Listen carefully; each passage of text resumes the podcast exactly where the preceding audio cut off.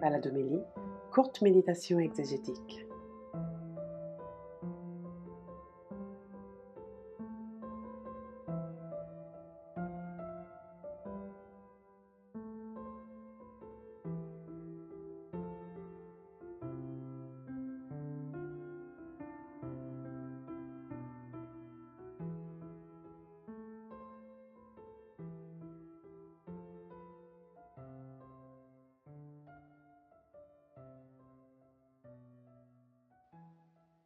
Bonjour à tous, je suis Éric Morin, prêtre du diocèse de Paris, directeur du service biblique Évangile et Vie, et je vous propose un quart d'heure de balade exégétique à travers les textes de dimanche prochain, 29e dimanche euh, du euh, temps ordinaire.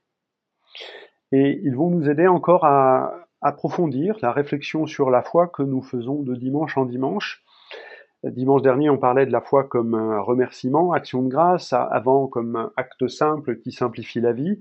Cette fois-ci, il s'agit d'entendre euh, que la foi nous invite et se traduit par une supplication, par une demande incessante à l'égard de Dieu. Et on va nous donner euh, plusieurs exemples dans les textes euh, de personnes qui ont su supplier jusqu'au bout. Le premier exemple est donné par Moïse, euh, qui se tient sur la montagne euh, pendant que le peuple d'Israël est en train de se battre contre les ennemis.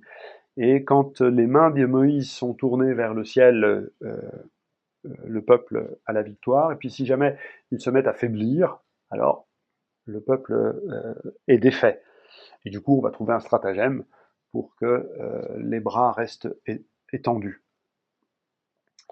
Ça nous est raconté au chapitre 17 du livre de l'Exode, euh, une partie du livre de l'Exode où justement le peuple d'Israël, après avoir été arraché des griffes de Pharaon et avoir euh, passé la mer Rouge, euh, connaît les épreuves du désert, et il y en a trois. Tous ceux qui ont traversé un désert le savent, la soif, la faim, et les ennemis qui veulent prendre le peu d'eau et de nourriture qu'on pourrait avoir, qui veulent boucher l'accès au puits pour se les réserver pour eux-mêmes.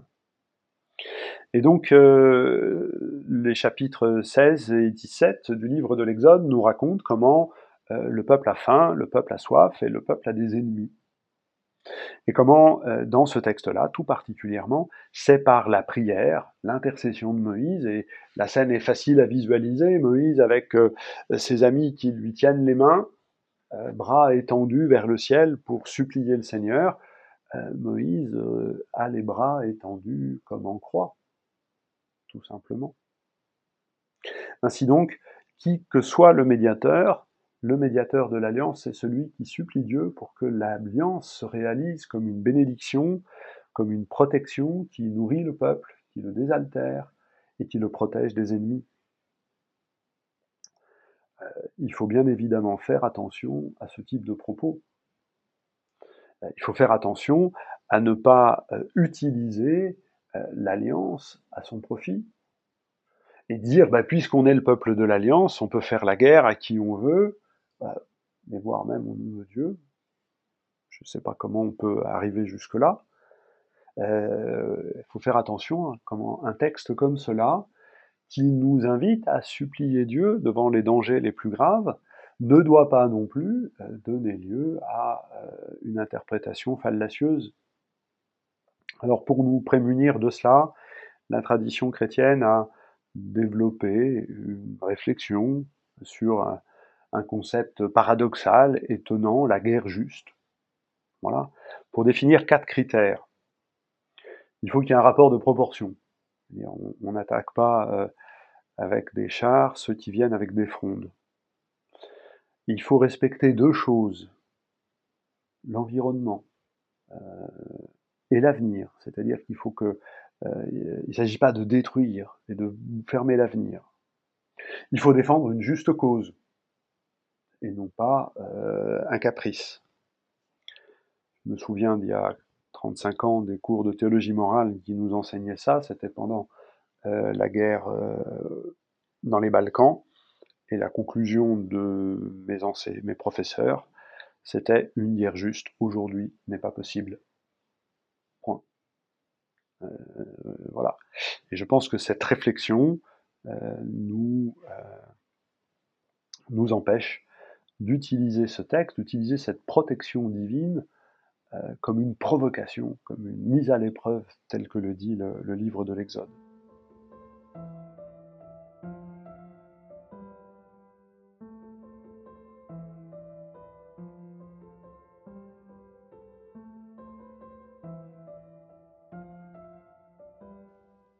Dans la deuxième lecture, on continue notre euh, avancée dans la deuxième lettre à Timothée et euh, il invite, Paul invite son ami à euh, considérer que les Écritures sont inspirées par Dieu, utiles pour enseigner, dénoncer le mal, redresser, éduquer dans la justice.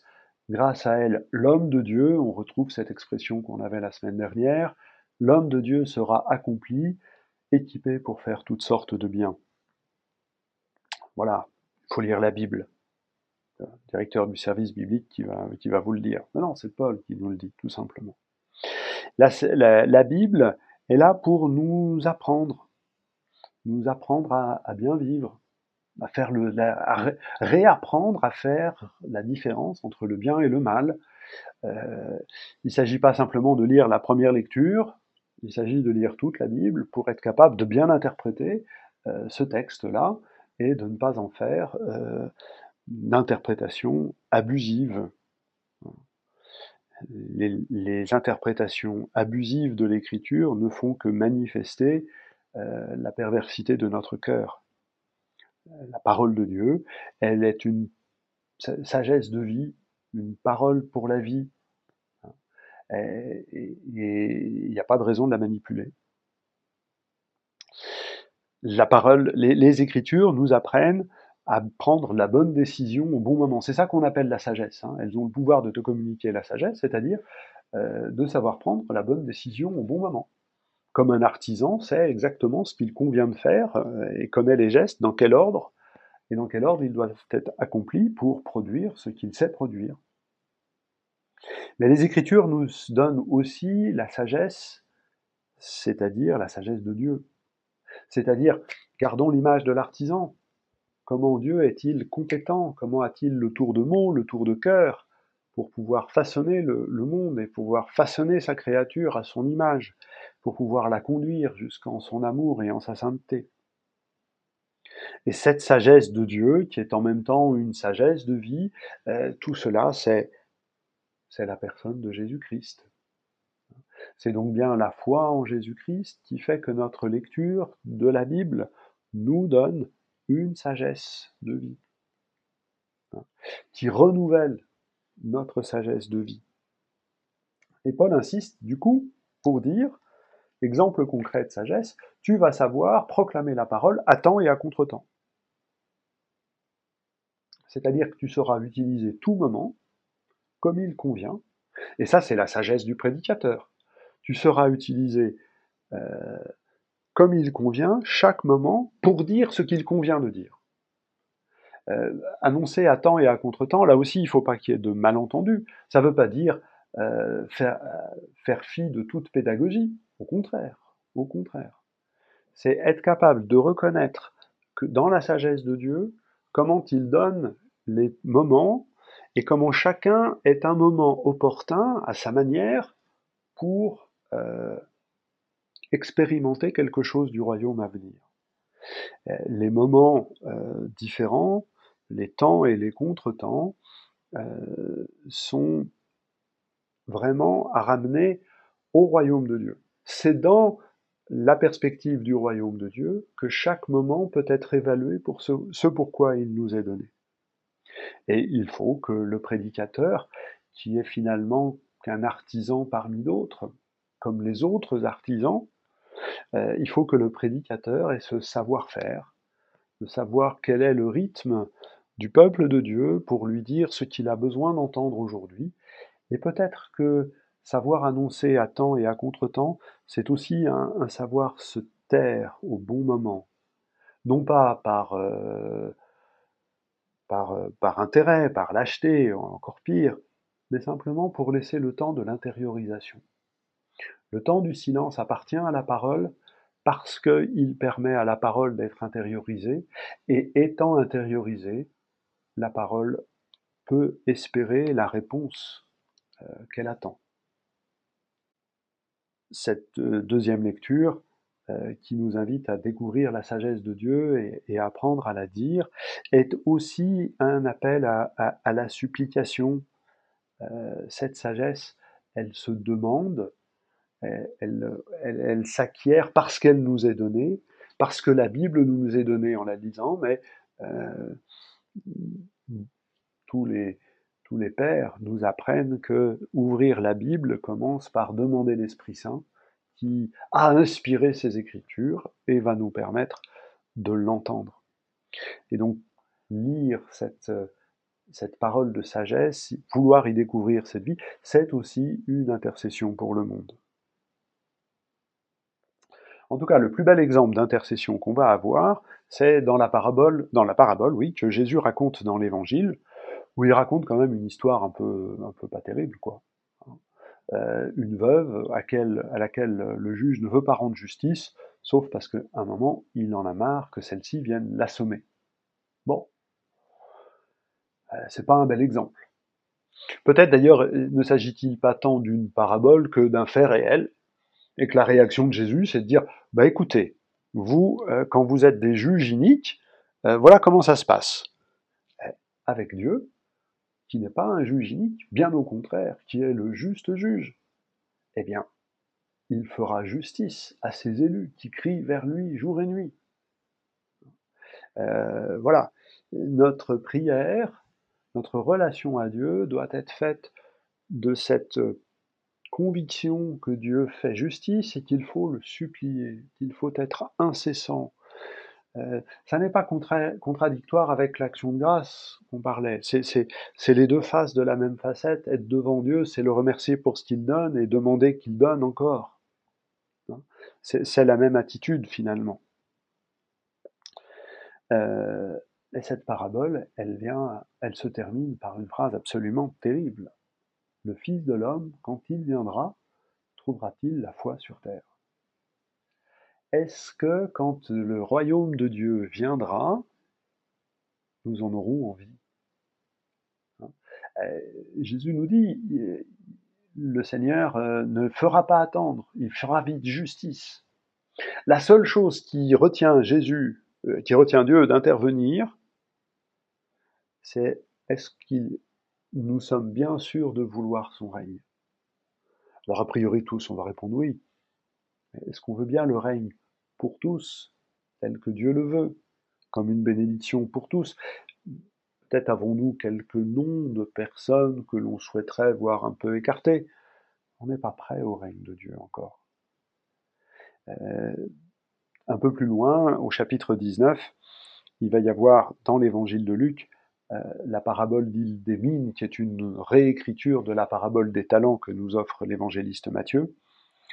Et euh, elle est insérée euh, dans une histoire qui, elle aussi, est bien réelle, l'histoire d'Archélaüs, le fils d'Hérode, qui, à la mort de son père, est allé voir les Romains, le Sénat romain, pour se faire couronner roi à Jérusalem. Et il y a eu une délégation de pharisiens, mais pas uniquement, pour dire aux Romains, écoutez, on a eu le Père, si on pouvait ne pas avoir le Fils. Voilà, des gens qui ont dit, ben non, ce roi-là, on n'en veut pas. Et quand Archélaüs, est revenu à Jérusalem, euh, investi du pouvoir et de l'autorité des Romains, eh bien, il a fait assassiner ses, opposants. Est-ce que, et, si Dieu faisait ainsi? Si jamais il, instituait son règne maintenant, est-ce que nous le voudrions vraiment? Et donc euh, Dieu est prêt à intervenir rapidement et promptement. Mais nous ne sommes pas prêts, nous, à recevoir le règne tel qu'il veut le donner. Et c'est là que nous avons la raison. Pourquoi faut-il supplier Dieu Parce que c'est en suppliant Dieu que nous apprendrons de Dieu Comment il veut donner le règne Cette parabole ressemble quand même à s'y méprendre aux deux petites paraboles qui se trouvent euh, au chapitre 11, après que Jésus ait enseigné le Notre Père, toujours dans l'évangile de Luc, hein, la parabole du Père qui ne donnera jamais un scorpion à, son fils qui demande un, œuf. Eh bien, dit Jésus, combien plus votre Père du ciel donnera-t-il l'Esprit Saint à ceux qui le lui demandent? C'est en suppliant le Père que nous recevrons l'Esprit Saint, lequel actualise, personnalise l'unique nom de Dieu et nous permet de découvrir ce que Dieu a préparé pour l'humanité. Mais nous demandons toujours trop petit, nous demandons toujours trop court, et progressivement, par le don de l'Esprit Saint, Dieu nous apprend à espérer plus grand que ce que nous osons demander, parce que le règne de Dieu est plus grand que tout ce que nous espérons.